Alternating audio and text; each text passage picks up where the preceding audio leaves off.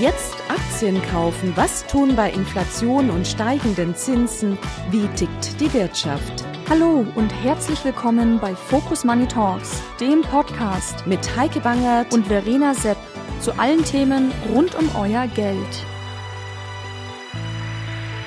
Hallo und herzlich willkommen bei Focus Money Talks. Mein Name ist Heike Bangert und ich freue mich heute über einen ganz besonderen Gast. Carsten Mumm ist Chefvolkswirt von Donner und Reuschel. Wir haben gesprochen über die Finanzmärkte und natürlich auch über das Jahr 2023, also wie es weitergeht. Aus Zeitgründen haben wir diesen Podcast allerdings vergangene Woche schon aufgezeichnet. Also da ist leider die Entscheidung der FED als auch die Entscheidung der EZB nicht enthalten. Aber so richtig viel hat sich nicht geändert. Genau, wollen wir mal reinhören. Wir sehen den Stimmungswandel an den Börsen. Und bis vor kurzem war das Glas, das hattest du selber geschrieben, noch mindestens halb leer. Und jetzt ist es halb voll. Und dann fragen wir uns mal, wie konnte es dazu kommen? Ja, sehr gute Frage. Gleich die schwierigste Frage ganz am Anfang, liebe Heike. Freut mich aber sehr, dass ich dabei sein darf in deinem Podcast. Ja, an den Börsen ist es eben so, dass äh, ja nicht die aktuelle Lage gehandelt wird, also die Nachrichtenlage, wie sie heute reinkommt, sondern die Zukunft. Und die Zukunft ist unsicher, wie wir alle wissen. Zurzeit tatsächlich noch viel unsicherer als äh, in normalen Zeiten, weil wir einfach diverse unberechenbare Faktoren haben, den Ukraine-Konflikt nur als ein Beispiel zu nennen und da ist es eben so, dass dann auch die Richtung an den Börsen ganz schnell mal wechselt, wenn eben die Erwartungshaltung einfach wechselt. Und konkret sind es tatsächlich jetzt vor kurzem zwei Punkte gewesen, die dafür gesorgt haben, dass das Glas mittlerweile als dann eben doch halb voll betrachtet wird, offensichtlich.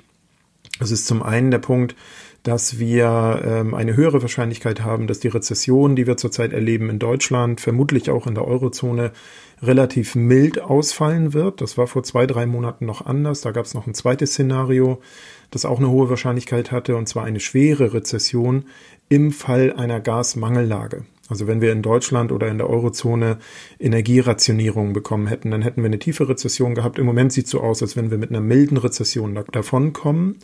Und das ist natürlich positiv für die Aktienmärkte. Und der zweite Punkt, der ist in meinen Augen tatsächlich noch der maßgeblichere überhaupt für das, was wir in diesem Jahr an den Märkten gesehen haben. Das ist der äh, Leitzinsanstieg oder der deutliche Zinsanstieg überhaupt, ähm, der in diesem Jahr stattgefunden hat. Der hat sich in allen Anlageklassen negativ bemerkbar gemacht. Deswegen haben wir in fast allen Anlageklassen mehr oder weniger heftige Kursverluste. Und ähm, die Veränderung, die sich jetzt gerade ergeben hat, ist, dass die Hoffnung besteht, dass die Notenbanken, also vor allen Dingen die US-Notenbank, die Fed und die Europäische Zentralbank weniger stark die Leitzinsen anheben in den kommenden Monaten, als wir das noch vor Wochen gedacht haben. Mhm. Nächste Woche haben wir zumindest irgendwie ein, eine Möglichkeit, nochmal darauf zu gucken, wie was jetzt bis zum Jahresende gemacht wird. Sowohl die FED als auch die EZB werden nochmal nachlegen oder zumindest auch nochmal sagen, was sie für das kommende Jahr machen werden. Was erwartest du? Also meine Erwartung ist ganz konkret jetzt in, im Dezember in den beiden noch anstehenden Notenbanksitzungen jeweils eine Leitzinserhöhung. In den USA gehe ich von 0,5 Prozentpunkten aus, ähm, etwas weniger also als die letzten beiden Malen. In der Eurozone würde ich erwarten, dass wir 0,75 sehen, also genauso einen großen Schritt noch wie bei den letzten Malen. Und ähm, meine Erwartung fürs nächste Jahr ist, dass die US-Notenbank dann tatsächlich, also im Grunde genommen beginnend mit dem Neujahr, eine Leitzinserhöhungspause umsetzt, also erstmal abwartet, wie tatsächlich diese Leitzinserhöhung und diesen sehr dynamischen Leitzinserhöhungszyklus, den sie umgesetzt hat, wie der wirkt. Es dauert nämlich einige Monate, bis das wirklich in der Realwirtschaft ankommt. Mhm. Und warum wird die EZB jetzt noch mal so kräftig zulegen müssen? Ja, in der EZB haben wir ein Stück weit eine andere Situation, während wir in den USA die Inflationsspitze in meinen Augen schon im Sommer überschritten haben und das mittlerweile auch nachhaltig sieht es hierzulande eben so aus, dass wir immer noch im zweistelligen Bereich sind, was die Inflationsraten angeht. Ganz knapp nur noch, also sowohl in Deutschland als auch in der Eurozone hatten genau 10,0 Prozent Inflation jetzt im November.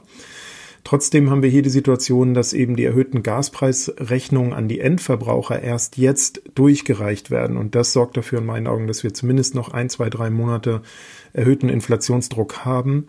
Und äh, deswegen, glaube ich, wird die EZB hier auch noch ein bisschen vorsichtiger sein und erstmal weiter und auch deutlich anheben.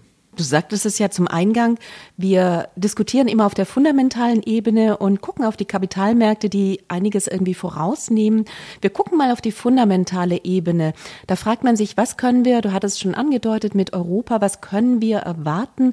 Die Rezession, auch wenn sie milder ausfällt, so ist es doch eine Rezession und sie steht uns letztlich erst bevor. Ja, das ist so. Sie steht uns erst bevor, beziehungsweise in Deutschland muss man sagen, sind wir wahrscheinlich jetzt schon drin in dieser Rezession. Aber wie eben schon gesagt, die Perspektive ist eben, dass die Rezession relativ milde ausfällt. Also das heißt, wir werden zwei, vielleicht drei Quartale mit negativem Quartalswachstum sehen. Und die Perspektive in meinen Augen, die wir nicht aus dem Blick verlassen oder verlieren dürfen, ist, dass wir ab dem Frühjahr mit einer wirtschaftlichen Stabilisierung rechnen können und dann Stück für Stück auch positive Wachstumsraten wieder erwarten können. Und das ist bestimmt auch das, was die Kapitalmärkte jetzt ein, ein ganzes Stück weit ähm, schon voraus eingepreist haben. Also wir haben das am Anfang ja gesagt, Börsen reagieren ja weniger auf die aktuelle Nachrichtenlage als vielmehr auf das, was erwartet werden kann. Und insofern glaube ich, dass an den Börsen durch die akute Krise hindurchgeblickt wird jetzt schon und tatsächlich diese wirtschaftliche Stabilisierung ab Q2, die wir dann erwarten können, ins Auge genommen wird. Und warum wurde so Schreckliches angenommen und jetzt kommt es gar nicht so sehr, wie man befürchtet hat? Also das war, wie die Gasmangellage irgendwie hierzulande bleibt äh, wohl aus. Das ist sicherlich irgendwie der eine Punkt. Der andere, aber worauf ich auch hinaus möchte, sehen wir immer ein bisschen zu schwarz. Es war ja auch Corona, wurde ganz Schreckliches angesagt und am Ende hat sich dann doch nicht ganz so angefühlt. Ja, es ist eben tatsächlich immer ganz, ganz schwer vorhersagbar. Also Corona, finde ich, ist ein ganz gutes Beispiel. Das ist natürlich eine Situation, die einfach völlig neu ist, die äh, keiner von denjenigen, die zurzeit ähm, an den Kapitalmärkten aktiv sind, oder man kann ja auch sagen, keiner, der zurzeit lebt, ähm, sowas schon mal erlebt hat. Also wirklich eine globale Pandemie. Und entsprechend schwer oder kaum vorhersagbar ist tatsächlich auch, wie sich diese Krise weiterentwickelt. Ich nenne es jetzt mal diese Krise, die wir da erlebt haben. Also wie ähm, überhaupt die Pandemie sich weiterentwickelt, welche Auswirkungen zustande kommen, wie Politik darauf reagiert oder, und das ist in meinen Augen noch die größte unberechenbare Komponente, wie Menschen und Gesellschaften und Anlegerinnen und Anleger darauf reagieren. Das ist eben das, was äh, tatsächlich ganz schwer vorhersagbar ist. Und dann ist es sicherlich so, dass man, wenn man am Anfang einer Krise steht, eher mal geneigt ist, ähm, vielleicht etwas nach unten, also im negativen Sinne zu übertreiben. Okay, also eher Mann geneigt ist oder Ökonomen eher geneigt sind. Ja, das sind, ist eine ganz negativ zu genau, sehen. Genau, sehr gute Frage. Die Frage ist natürlich, wie äh, kann, können Ökonomen oder Nachrichtenlagen auch Menschen beeinflussen? Das ist sicherlich auch ein ganz, ähm, ganz relevanter Aspekt. Ich glaube, das, was die Medien da heutzutage äh, an Meinungsverstärkung oder Meinungsuntermauerung äh, einfach noch betreiben, ist natürlich auch mit zu beachten. Oder auch wir selber, ne? Also wir alle selber machen ja Medien heutzutage auch, nämlich über Social Media. Also das trägt sicherlich auch dazu bei, aber ich glaube im positiven wie im negativen Sinne. Okay, lass uns nochmal zurückkommen zur Krise jetzt. Die Gasmangellage bleibt aus. Äh, was waren die Gründe dafür? Also wir haben auf jeden Fall äh, zwei wesentliche Fortschritte, wenn ich das auf Angebots- und Nachfrageseite mal betrachte. Zum einen, das Angebot ist relativ klar. Wir wissen zwar, es kommt nichts mehr aus Russland, aber aus den Niederlanden und aus Norwegen kommt mehr. Wir haben äh, jetzt in wenigen Tagen das erste schwimmende LNG-Terminal im Betrieb. Das zweite wird dann relativ kurzfristig folgen. Und, und das ist der entscheidende Punkt jetzt für die Entspannung, die wir zurzeit sehen, die Gaslager sind eben voll. Und das ist eine Situation, die hätten wir vor zwei, drei Monaten nicht unbedingt erwarten können. Also damit hat sich die Angebotsseite ganz klar in die richtige Richtung bewegt.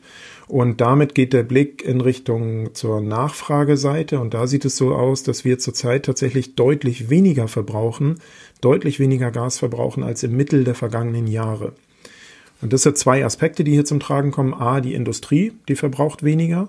Zum Teil, weil auf andere Energieträger umgestellt wurde, zum Teil aber auch, muss man natürlich sagen, weil Produktion eingestellt wurde, weil es zu teuer ist bei den hohen Energiepreisen. Jetzt gerade im beginnenden äh, Winterhalbjahr, also im Herbst, ist aber das ganz Entscheidende, dass der private Verbrauch deutlich hinter den Vorjahren zurückbleibt. Und das liegt in meinen Augen an zwei Punkten. Zum einen haben wir einen relativ milden Winter bisher gesehen. Und zum anderen glaube ich ganz fest daran, dass tatsächlich das, was ich nenne es jetzt mal an Sparappellen auf die Bevölkerung losgelassen wurde in den vergangenen Wochen und Monaten, dass das zum Tragen kommt. Ich glaube, jeder merkt, dass er mit relativ einfachen Mitteln einfach weniger Gas verbrauchen kann, auch muss, weil sonst wird es sehr, sehr teuer. Und das ähm, wirkt, glaube ich. Und das hat diese Gasmangellage doch ein ganzes Stück weit weiter weggeschoben. Mhm. Also bislang, wenn man auf die Unternehmen guckt oder das, was eben vorliegt, ist die, sind die Q3-Quartalszahlen, die fielen eigentlich in der Summe ein bisschen besser aus als erwartet oder sagen wir mal nicht so schlimm als befürchtet. Und da lassen sich die ganz hohen Kosten, äh, haben sich da ganz offensichtlich noch nicht niedergeschlagen. Wird das jetzt für Q4 kommen oder auch für das erste Quartal? Ich rechne damit, dass das zumindest deutlicher spürbar wird. Und um ganz ehrlich zu sein, ich bin selber überrascht davon, wie gut die Unternehmen in den letzten Quartalen mit diesen explodierenden Kosten umgehen konnten.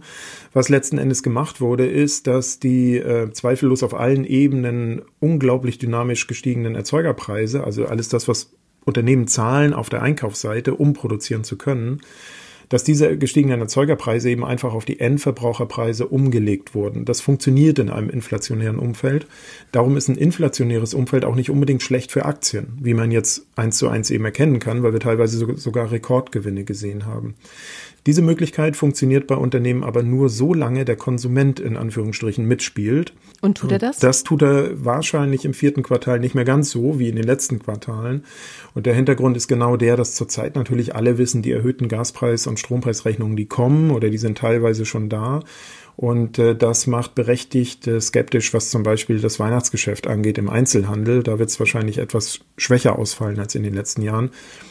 Und damit haben die Unternehmen eben nicht mehr die Möglichkeit, diese Kosten durchzureichen. Das wird ein Stück weit im Q4 in meinen Augen die Margen drücken und damit auch für die ein oder andere Gewinnrevision sorgen. Letztlich ist es ja so, dass im Vergleich zu anderen Krisen mit so hohen Inflationsraten der Arbeitsmarkt berührt sein müsste. Das ist er noch nicht. Wir haben da noch andere Faktoren, die da reinspielen. Also die Arbeitsplatzsicherheit ist eigentlich gegeben. Ist das der Grund irgendwie, warum wir auch nicht eine lange Rezession erwarten? Ja, das ist tatsächlich ein ganz, ganz wichtiger Faktor, weil äh, normalerweise richtig der Arbeitsmarkt nachläuft der wirtschaftlichen Entwicklung. Also erst geht's in Anführungsstrichen den Unternehmen schlecht, die Wirtschaft läuft schwächer. Dann kommen auch noch ähm, Entlassungen dazu oder, oder Menschen verlieren ihre Arbeit und dann äh, leidet darunter der Konsum. Das konnte schon in der Corona-Krise ganz gut vermieden werden durch staatliche Maßnahmen. Wir sehen auch jetzt, dass die Inanspruchnahme von Kurzarbeiterregelungen beispielsweise nach oben gehen, ein Stück weit, aber relativ marginal. Ich glaube, der gewichtigere Faktor ist, dass Unternehmen alles versuchen werden, ihre Mitarbeitenden durch diese Krise hindurch zu halten, weil wir natürlich auf der anderen Seite, und das war jetzt bis vor wenigen äh, Wochen tatsächlich auch ganz, ganz virulent, einen unglaublich hohen Fachkräftemangel haben. Und den werden wir zukünftig also auch haben, allein schon aus demografischen Gründen heraus. Und damit werden Unternehmen versuchen, die Menschen zu halten. Das heißt also, Löhne werden weiter fließen und das ist tatsächlich ein ganz wichtiger Faktor, dass eben nicht noch zusätzlich der ohnehin inflationsbedingt gedämpfte Konsum deswegen zusammenbricht, weil viele Menschen ihren Job verlieren. Lass uns einmal auf Deutschland gucken. Es ist ja so, in Deutschland ist die Stimmung besonders schlecht. Das hat auch seinen Grund. Man spricht äh, wieder davon, irgendwie, dass Deutschland der kranke Mann oder von mir aus auch Frau Europa sein sollte. Mann, ne? Mhm. Und na gut, jetzt ist dieses Fußballdrama, das ist Viele haben es in Zusammenhang gebracht, das steht natürlich überhaupt nicht in diesem Zusammenhang, aber man hat schon so dieses Gefühl, was ist da eigentlich los mit Deutschland? Wir können noch nicht mal mehr Fußball spielen. Und irgendwie hatte man das eben vor vielen Jahren schon gehört, aber in den vergangenen Jahren äh, war doch Deutschland immer vorne dran? Hatten wir immer von der Vergangenheit profitiert, ohne die Weichen in die Zukunft zu stellen? Ich glaube tatsächlich, diese Formulierung trifft es sehr, sehr gut auf den Punkt. Wir haben eine Situation, wo das Geschäftsmodell Deutschland, so möchte ich das mal ausdrücken, tatsächlich perfekt auf die letzten 30, 40 Jahre eingestellt war. Und was meine ich damit? In Europa ist nach dem Fall der Mauer äh, der 90er Jahre ähm, der Osten in Anführungsstrichen Europas mit einmal als äh, Absatzgebiet, als Produktionsgebiet auch oder überhaupt eben für wirtschaftliche Tätigkeit da gewesen.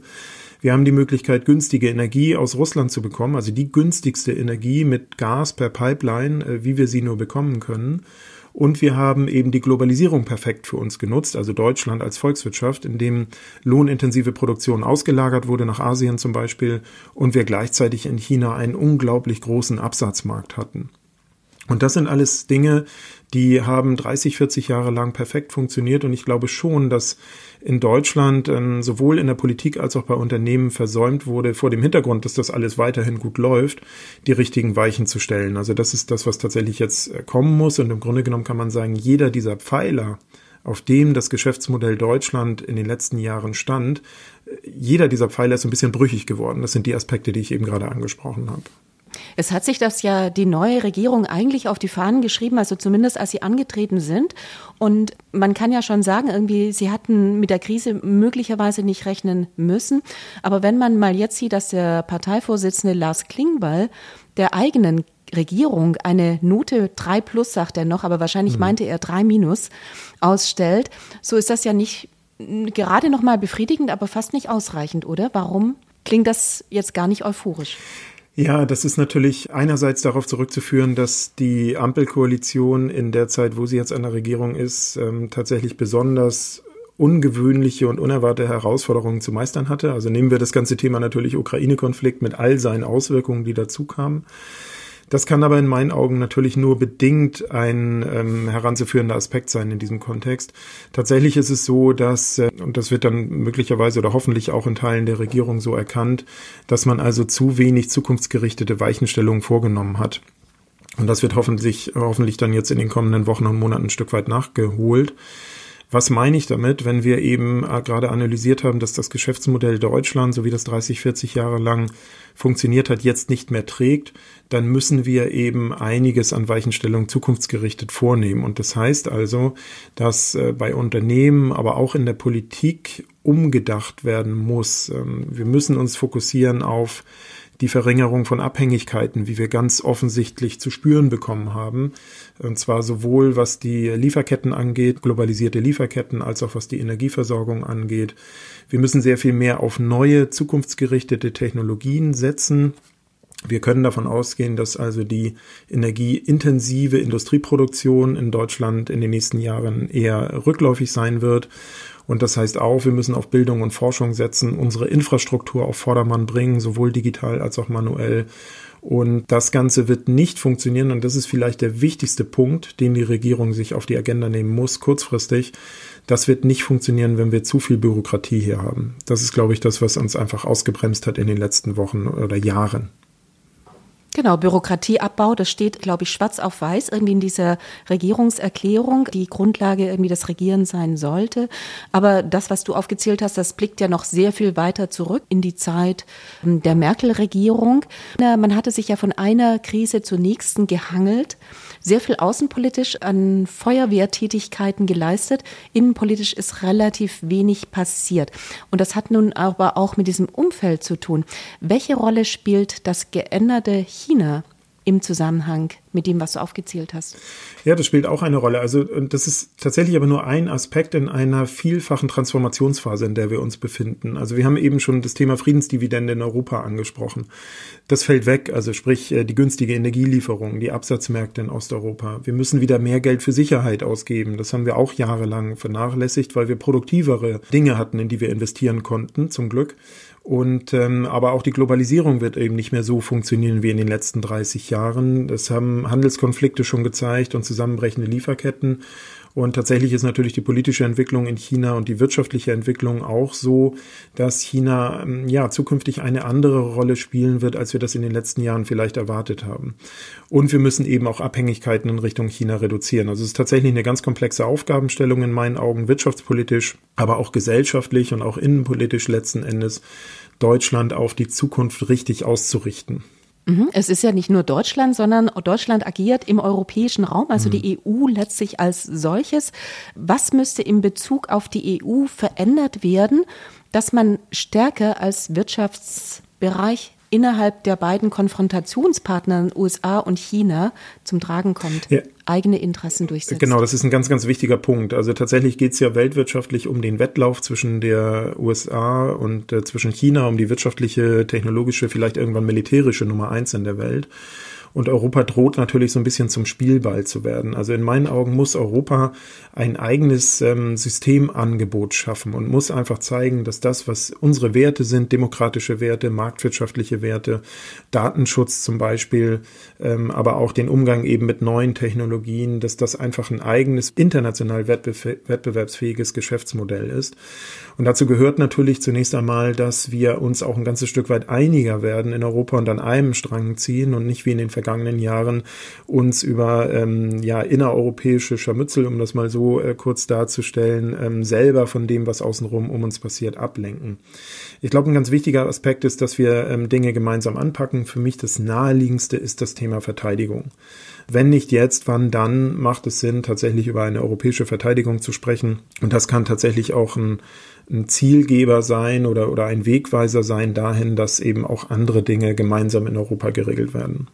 Aber Deutschland innerhalb des europäischen Kontext äh, muss Deutschland stärker werden, muss Deutschland mehr auch Verantwortung tragen, muss Deutschland als Wirtschaftsmacht und doch irgendwie als relativ große Macht muss Deutschland da nicht mehr zum Tragen kommen? Ja, ganz sicher ist das so. Also wir haben natürlich, wir in Anführungsstrichen als Deutschland, wir haben natürlich immer das Gefühl, ähm, vielleicht äh, zu sehr uns oder uns nicht zu sehr in den Vordergrund drängen zu wollen, aus ähm, historischen Gründen natürlich auch und ähm, eher so ein bisschen in die zweite Reihe zu gehen. Aber wenn man tatsächlich einigen Umfragen auch mal äh, zuhört oder diese liest, dann ist es so, dass international durchaus eine etwas ja, führendere Rolle von Deutschland erwartet wird und gerade natürlich auch von den europäischen Nachbarn.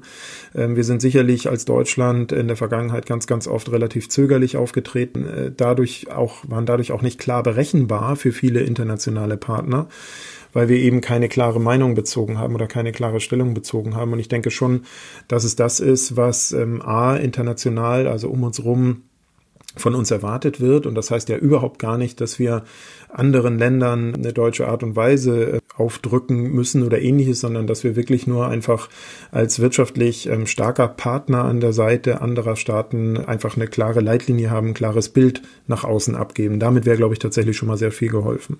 Mhm. Lass uns auf die Kapitalmärkte gucken. Also wenn man das Dilemma Deutschlands äh, betrachtet, wie du das eben geschildert hast, dann äh, kann man das eins zu eins am DAX ablesen. Der hat sich in den vergangenen Monaten nicht besonders gut geschlagen. Also keiner hat sich gut geschlagen, aber er hat sich relativ im Vergleich zu anderen auch nicht gut hm. geschlagen. Mhm. Ist das tatsächlich das Abbild dessen?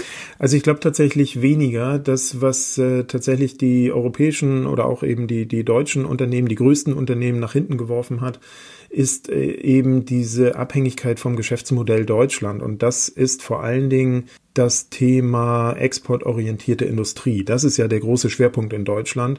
Und genau dieser Aspekt ist eben durch die ähm, Entwicklung der letzten zwei, drei Jahre ganz, ganz klar mit Fragezeichen versehen worden. Günstige Energie kommt nicht mehr, Lieferketten sind zusammengebrochen, China als Absatzmarkt steht mit Fragezeichen da. Ähm, eine Corona-Pandemie hat dafür gesorgt, dass noch nicht mal mehr Personentransfer äh, stattfinden konnte international. Also das hat alles ähm, genau auf dieses Geschäftsmodell negativ gewirkt. Um ganz kurz ein anderes Beispiel reinzunehmen, die USA sind viel abhängiger vom Inlandskonsum und der kann sehr gut über fiskalische Maßnahmen oder auch geldpolitische Maßnahmen gesteuert werden. Das ist hier eben nicht so. Insofern kommt hier tatsächlich zum Tragen in meinen Augen viel eher, ähm, was die DAX-Unternehmen angeht, viel eher globale, internationale Aspekte, die einfach für diese Unternehmen nicht gut gelaufen sind. Wenn wir für 2023 mal bisschen vorausgucken, würdest du dann sagen, irgendwie es ist nicht hilfreich, auf deutsche Aktien zu setzen? Oder Umgekehrt, irgendwie, die sind jetzt so günstig, jetzt könnte es sich lohnen. Mhm. Also ich bin da, ich habe da einen etwas, etwas breiteren Blick, um das mal so auszudrücken. A muss man sagen, Immer gerne. Ja, genau, A muss man sagen, ja. also gerade die deutschen DAX-Unternehmen, die erwirtschaften einen Großteil ihres Umsatzes natürlich nicht in Deutschland und auch nicht in Europa, sondern tatsächlich international. Insofern hat man immer in meinen Augen, wenn man den DAX beispielsweise als Anleger in den Fokus nimmt und kauft, dann hat man auch ein internationales Exposure. Also man ist nicht nur auf Deutschland ausgerichtet. Das ist in meinen Augen der eine Aspekt. Ansonsten wird in dieser Phase, in der wir uns befinden, was wir eben auch schon besprochen haben, also verschiedenste Transformationen oder auch Zeitenwenden, wie auch immer man das nennen möchte, also Dinge, aus der Vergangenheit, die wir gewohnt haben, die sich einfach verändern. In dieser Phase wird auch von Unternehmen ganz, ganz viel Innovation und ganz, ganz viel Agilität gefordert. Und das ist in meinen Augen der viel wichtigere Blick aus Anlegersicht, dass man in der Lage ist, die Unternehmen herauszukristallisieren, die in dieser Phase eben innovativ und agil genug sind, um sich selber auch ihre Prozesse umzustellen auf die zukünftigen Wirtschaftsmodelle. Das ist in meinen Augen wichtiger. Mhm. Wenn wir mal auf die großen hm. Unternehmen gucken, welche könnten das in Deutschland sein? Also welche sind innovativ? Ich bin, ich bin ja aus volkswirtschaftlicher Sicht unterwegs, also habe keine Einzeltitel im Blick und ähm, würde äh, von daher auch sagen, also ich sage es mal relativ allgemein, ähm, von den DAX-Unternehmen sind äh, wahrscheinlich die meisten innovativ genug, um tatsächlich diese Transformationsbedarfe mit, mit bestehen zu können. Tatsächlich muss man da aber in meinen Augen im Detail in die einzelnen Unternehmen reinschauen, um das herauskristallisieren zu können. Und ich finde, dieser Blick ist viel, viel wichtiger, als ähm, national zu schauen oder auf bestimmte Regionen zu schauen oder auf bestimmte Branchen zu schauen.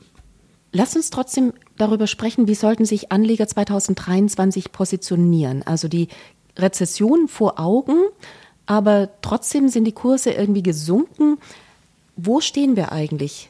Jetzt einsteigen oder immer noch mal warten, bis der Aktienmarkt sich nach oben bewegt. Ein bisschen sind wir ja auch schon gelaufen. Genau, wir sind schon ein bisschen gelaufen und zwar seit Anfang Oktober sogar schon ein ganzes Stück. Da kann man sich zu Recht natürlich fragen, was passiert hier eigentlich? Warum steigen die Aktienmärkte, wo um uns herum im Grunde genommen Krise über Krise zu erkennen ist? Der Punkt ist genau der, den wir eben schon angesprochen haben. Äh, an den Kapitalmärkten werden realwirtschaftliche Entwicklungen eben ungefähr ein halbes Jahr vorab eingepreist. Das ist dann nicht immer treffsicher, also da kann der Markt auch mal daneben liegen, dann gibt es eine deutlichere Korrektur.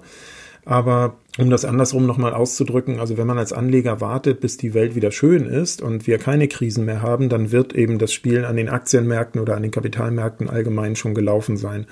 Insofern ist tatsächlich jetzt äh, die richtige Zeit, ähm, sich zu positionieren oder sich zumindest genau zu überlegen, in welche Anlageklassen, ähm, auch in welche Einzeltitel man dann am Ende investieren möchte. Mhm, es gibt ja viele, logischerweise aus der Unsicherheit raus, viele Strategen, die sagen, wir werden nochmal niedrigere Kurse auch sehen. Jetzt können wir das alle nicht wissen. Und für Privatanleger ist es ja auch so, dass das Timing oftmals nicht so das Entscheidende ist, mehr so die Länge auch. Aber wenn ich tatsächlich jetzt Geld ein bisschen zur Verfügung habe, dann lieber jetzt positionieren oder in kleinen Stücken mich wieder in den Markt begeben? Was soll ich mhm. tun? Also genau, die kurzfristige Entwicklung ist natürlich unglaublich schwer vorhersagbar, gerade weil wir ähm, diverse unkalkulierbare Faktoren haben. Wie gesagt, ob es jetzt eine weitere Eskalation in Sachen Ukraine-Konflikt gibt, kann natürlich keiner ganz genau sagen. Ähm, man kann pauschal aber sagen, wer einen Anlagehorizont hat, der über fünf, sechs, sieben Jahre hinausgeht, also einen sehr, sehr langen Anlagehorizont, der kann in meinen Augen relativ wenig falsch machen, wenn er auch ähm, in dieser Situation, wie wir zurzeit sind, wo eben Aktien ja auch deutlich günstiger einkaufbar sind als zum Beispiel noch vor zwölf Monaten, der kann da mit einem Einstieg relativ wenig falsch machen. Für denjenigen, der oder diejenigen, die etwas unsicherer sind und ähm, sich ähm, oder versuchen, dieses Einstiegstiming besser hinzubekommen, für die macht es sicherlich auch Sinn, einfach zu sagen, ähm, wir machen jetzt eine Position und wir setzen uns dann regelmäßige Abstände, drei oder vier Wochen und rutschen so in Anführungsstrichen langsam in den Markt. Äh, das hat einen Vorteil und einen Nachteil. Der Vorteil ist, man kann nicht völlig falsch liegen, wenn man heute investiert und morgen die Kurse fallen. Man kann dann zu günstigeren Kursen noch einkaufen. Ähm, der Nachteil in Anführungsstrichen ist, man kann natürlich auch nie richtig, richtig liegen. Aber es ist in meinen Augen tatsächlich eine relativ simple, aber eine der besten Strategien, langsam über gleiche Beträge ähm, einen größeren Betrag am Kapitalmarkt zu investieren. Mhm. Und wo genau? Also ich meine, äh, jetzt auf die Regionen bezogen, äh, setze ich auf den DAX haben wir schon mhm. gesprochen, aber es gibt ja sehr viel mehr drumherum. Wo setze ich das? Genau, da gibt's einiges. Und da ist es tatsächlich so, dass wir immer ein ganz großer Freund davon sind, äh, Portfolien breit zu streuen, zu diversifizieren, wie wir das technisch sagen. Wenn man DAX-Unternehmen oder DAX-Aktien hat, dann hat man ähm, ja auch schon einen großen Anteil eben an der globalen Wirtschaftskraft oder Wirtschaftsdynamik im Portfolio. Trotzdem macht es sicherlich Sinn, sich in den USA umzuschauen, gerade wenn man auf Technologieaktien blickt, auf große Technologieaktien, die in Zukunft sicherlich auch eine besondere Rolle spielen bei dieser Transformation der Wirtschaft, wie wir angesprochen haben. Dann wird man in den USA fündig. Und was man in meinen Augen auch auf jeden Fall mit in den Blick nehmen sollte, das sind Schwellenländer aus verschiedenen Gründen. Zum einen sind Schwellenländer wirtschaftlich in den letzten zwei, drei Jahren relativ schlecht gelaufen, weil sie ähm, auch durch die Corona-Krise bedingt ähm, einen deutlichen Einbruch erlebt haben, anders als Industrieländer, aber nicht so schnell und dynamisch zurückgekommen sind. Und wenn wir gerade in Richtung Asien schauen, beispielsweise, da haben wir sehr junge Bevölkerung, ähm, technologieaffine, risikoaffine Bevölkerung. Da wird in meinen Augen, wenn wir das Ganze global wirtschaftlich betrachten, ein Großteil des Wachstums der nächsten Jahre stattfinden. Und entsprechend macht das auch Sinn, sich da zu positionieren. Genau, das wurde ja eigentlich schon vorher gesagt, von vor, würde ich mal sagen, zwei oder ein mhm. Jahr. Das ist dann nicht eingetreten irgendwie, weil wir auf die Krise nochmal eine Krise hatten. Also du meinst, es bleibt aber als Trend nach wie vor bestehen. Also das glaube ich unbedingt. Und tatsächlich ist das so, dass äh, Schwellenländer eben nicht nur die Corona-Krise hatten, sondern auch noch die explodierenden Rohstoff- und Energiepreise, die dort belastend wirkten und jetzt aktuell in im Zweifel der starke Dollar, der belastet. Genau, das kommt nämlich noch dazu und die stark gestiegenen Zinsen. Also das war tatsächlich gerade für Schwellenländer eine besonders ungute Gemengelage in den letzten Jahren. Aber die Fundamentaldaten, wie wir sie eben dargestellt haben, also vor allen Dingen die ähm, die Charakteristika dieser Volkswirtschaften, dieser Gesellschaften und und der Bevölkerung da, die sprechen ganz klar dafür, dass da einiges an Wachstumsdynamik stattfindet. Es gibt Experten, die sagen, nächstes Jahr dürfte trotzdem, ich weiß nicht, äh, ob das zu teilen ist, aber dürften Anleihen die besseren Ergebnisse erzielen als Aktien. Hm. Glaubst du das auch? Das glaube ich äh, bedingt, sagen wir mal so. Da muss man tatsächlich, äh, glaube ich, das Ganze ein bisschen unterschiedlich betrachten. Äh, die Anleiheseite hat sich natürlich völlig verändert im Laufe der letzten äh, zehn, elf Monate, weil wir mit einmal wieder einen positiven Zins haben. Also ich bin fest der Meinung. Genau, die letzten Jahre war es ja absolut No-Go. Richtig. Ähm, genau, Null- und Negativzinsen werden der Vergangenheit angehören, allerdings nur nominal, muss man immer dazu sagen. Also das, was sozusagen auf dem Papier draufsteht. Der entscheidende Punkt ist, äh, wenn ich Kapitalanlage betreibe, möchte ich ja mindestens die Kaufkraft des Kapitals erhalten. Und solange wir Inflationsraten haben von 10 Prozent beispielsweise oder zumindest deutlich über zwei, was wir, glaube ich, in den nächsten Jahren behalten werden, werde ich also auch mit ähm, den Nominalzinsen, wie ich sie zurzeit verdiene, bei einer zehnjährigen Bundesanleihe ungefähr zwei Prozent, werde ich keinen Realkapitalerhalt hinbekommen. Und insofern muss man die verzinsliche Seite unterscheiden. Es gibt auf der anderen Seite Segmente wie Unternehmensanleihen zum Beispiel oder auch ähm, schlechtere Bonitäten oder Schwellenanleihen. Da kann man mittlerweile auch laufende Verzinsungen oder Renditen in Höhe von sechs bis acht Prozent wieder verdienen. Also das ist sicherlich ein attraktives Segment. Ansonsten bei einem ausreichend langen Anlagehorizont ist die Empfehlung tatsächlich nach wie vor die, auf reale Assetklassen zu setzen, zum Beispiel Aktien. Mhm. Wenn die Inflation bleibt, dann könnte ja auch Gold nach wie vor ein Faktor sein im Depot, so ein bisschen als Inflationshedge. Ist das noch der Fall? Ja, das ist tatsächlich der Fall, auch wenn das zugegebenermaßen im Jahr 2022 äh, nicht wirklich gut funktioniert hat. Gerade mal als Euro-Anleger, wenn man also den, die Dollarbewegung, der Dollar hat ja deutlich aufgewertet, wenn man die mit reinnimmt, dann ist man mit Gold noch so ungefähr auf der Nulllinie. Das liegt in meinen Augen aber tatsächlich daran, dass zwei maßgebliche Nachfragefaktoren im Goldmarkt weitgehend ausgefallen sind. Zum einen eben dieser feste Dollar. Ein fester Dollar ist immer schlecht für die Goldnotierung, weil alle diejenigen Anleger, die nicht im Dollarraum leben, mit einer schwachen Währung Dollar kaufen müssen und damit dann das Gold. Das dämpft einfach den Goldpreis. Und der zweite Punkt ist auch die physische Goldnachfrage für Goldschmuck, zum Beispiel aus Schwellenländern. Wir haben eben über die Schwierigkeiten in Schwellenländern schon gesprochen. Und wenn wir davon ausgehen, dass wir im nächsten Jahr eine wirtschaftliche Stabilisierung sehen, von denen auch Schwellenländer profitieren, dann wird eben auch diese Nachfrageseite wieder mitkommen. Und ich bin in meinen Augen ja relativ positiv, dass wir im nächsten Jahr ähm, eine deutlich bessere Wertentwicklung von Gold sehen als in diesem Jahr und damit gehört in meinen Augen Gold auch in ein breit gestreutes Portfolio. Mhm. Und wie viel gehört dazu? Also anteilig? Ja, es kommt immer darauf an. Ähm, da muss man natürlich die Gesamtvermögenssituation eines Kunden im Blick haben und darf nicht nur auf das liquide Vermögen, zum Beispiel auf das Depot gucken. Aber ganz pauschal kann man sagen, ähm, Beimischung von fünf bis vielleicht acht Prozent ähm, in Edelmetallen, das muss dann auch nicht nur Gold sein, das kann auch Silber sein zum Beispiel, ist in meinen Augen sicherlich verträglich. Mhm. Einige Zeit wurden uns ja Kryptowährungen als gute Alternative verkauft oder zumindest irgendwie schmackhaft gemacht. Ähm, da hat man jetzt doch irgendwie Zweifel nach der FTX-Pleite. Letztlich irgendwie der Bitcoin ist ja vorher schon sehr stark eingebrochen. Hm.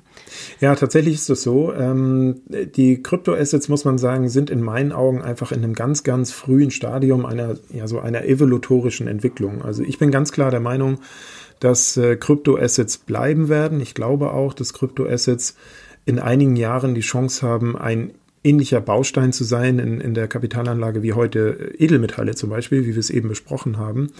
Aber dadurch, dass wir im Moment eben in einem sehr, sehr frühen Stadium sind, ganz, ganz wenig Regulierung haben, dafür ganz, ganz viele neue Kryptoassets, die tagtäglich auf den Markt kommen, also es ist wirklich auch ein unübersichtliches Feld, ähm, haben wir hier nach wie vor einfach die Situation, dass wir immer wieder extreme Wertschwankungen und extreme Volatilitäten haben.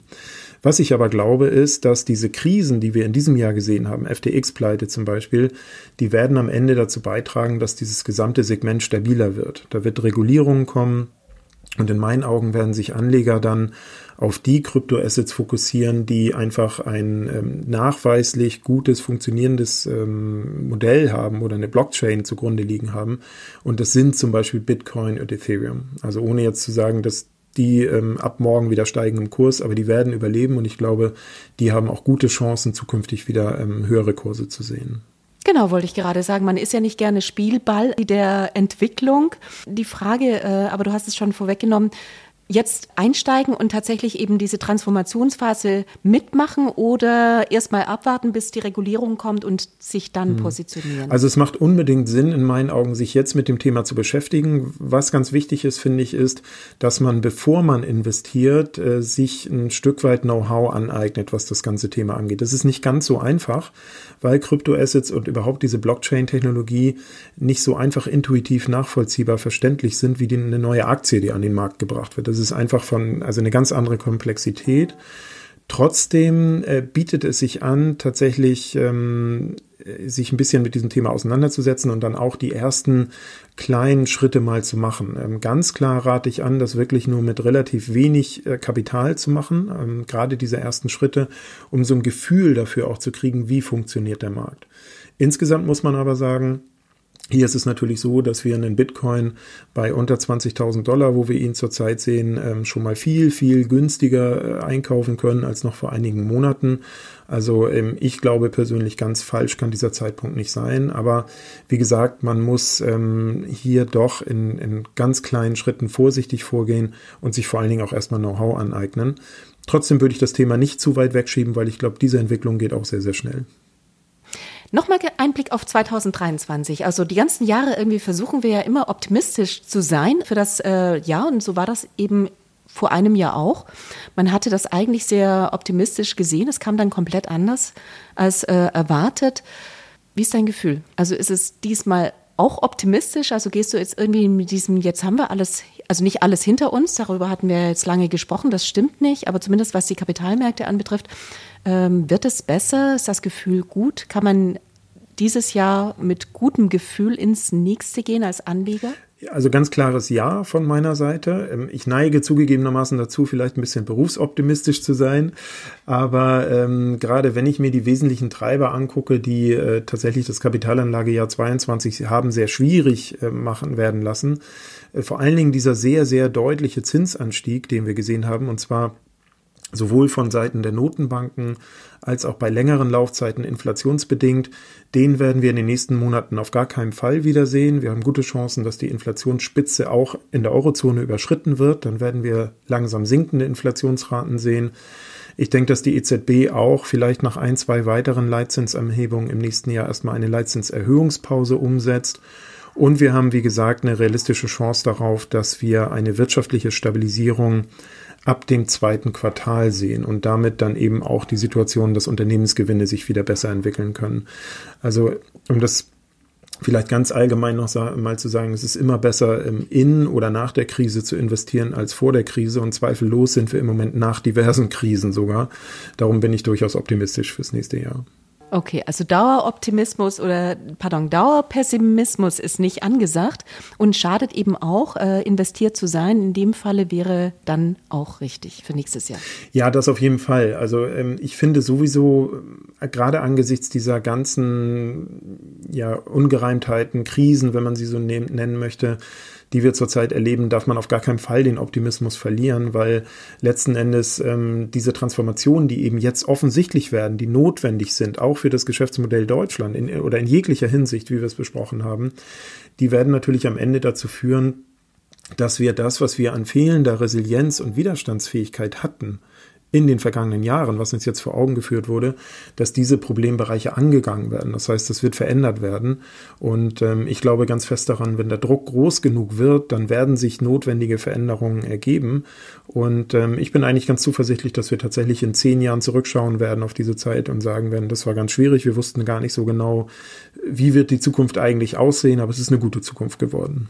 Das hört sich nach einem super Schlusssatz an und trotzdem mag ich noch eine Frage stellen. Und zwar Kill Your Darlings.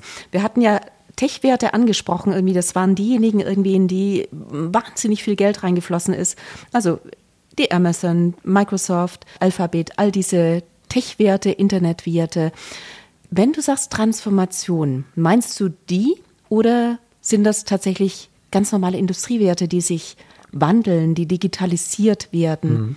Sind, könnte das auch BMW sein? Könnte das, keine Ahnung, eine BASF sein? Unbedingt, sowohl als auch. Äh, die Technologiewerte haben gerade in diesem Jahr 2022 ganz besonders unter diesem deutlichen Zinsanstieg gelitten, weil äh, die Technologiewerte ja Wachstumswerte sind. Also man verspricht sich irgendwann auch mal Dividenden oder Gewinne von den Unternehmen, die sind aber ganz weit weg. Und wenn die Zinsen dann steigen, äh, dann ist diese Opportunität verzinslich anzulegen wichtiger oder gewichtiger und man verkauft tendenziell Technologiewerte. Aber äh, diese Transformationsphase und diese Innovationskraft und diese Agilität wird tatsächlich von allen Unternehmen branchenweit gefragt sein. Und in meinen Augen wird das beispielsweise auch bei Energieunternehmen so sein. Also die Unternehmen, die heute auf fossile Energie setzen, oder nehmen Sie die, äh, nehmen wir die Autobauer, die auf äh, den Verbrennermotor immer noch weitgehend setzen, versuchen jetzt auf Elektro umzuschwenken, die stehen alle unter enormem Innovationsdruck und damit ähm, meine ich tatsächlich, die von dieser Transformationsphase profitierenden Unternehmen sind in allen Branchen zu finden. Schwierig wird sein, diejenigen herauszukristallisieren, die notwendige Dynamik und Agilität haben. Viele werden irgendwo eine falsche, falsche Weiche stellen, aufs Abstellgleis fahren und nicht mehr zurückkommen.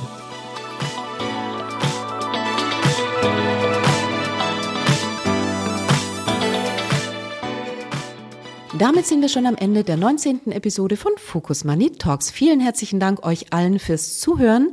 Ich wünsche euch wunderschöne Weihnachtstage und freue mich schon auf die kommende Woche. Da ist Verena auch wieder mit dabei. Tschüss, macht's gut. Bis dahin.